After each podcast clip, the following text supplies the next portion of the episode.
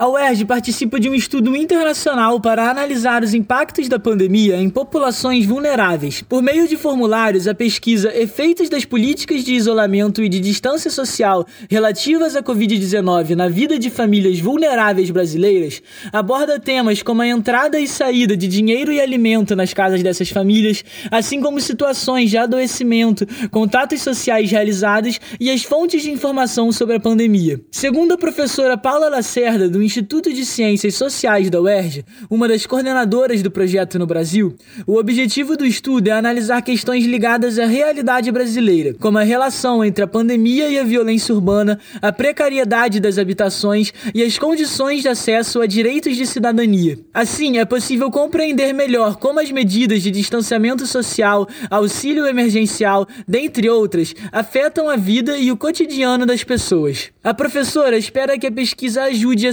subsidiar políticas públicas para a garantia dos direitos sociais, já que a partir dos dados coletados será produzido um documento técnico para ser distribuído aos órgãos legislativos e de assistência social nos municípios onde o trabalho for realizado. Diretamente do Rio de Janeiro para a Rádio Erge, João Gabriel Pérez.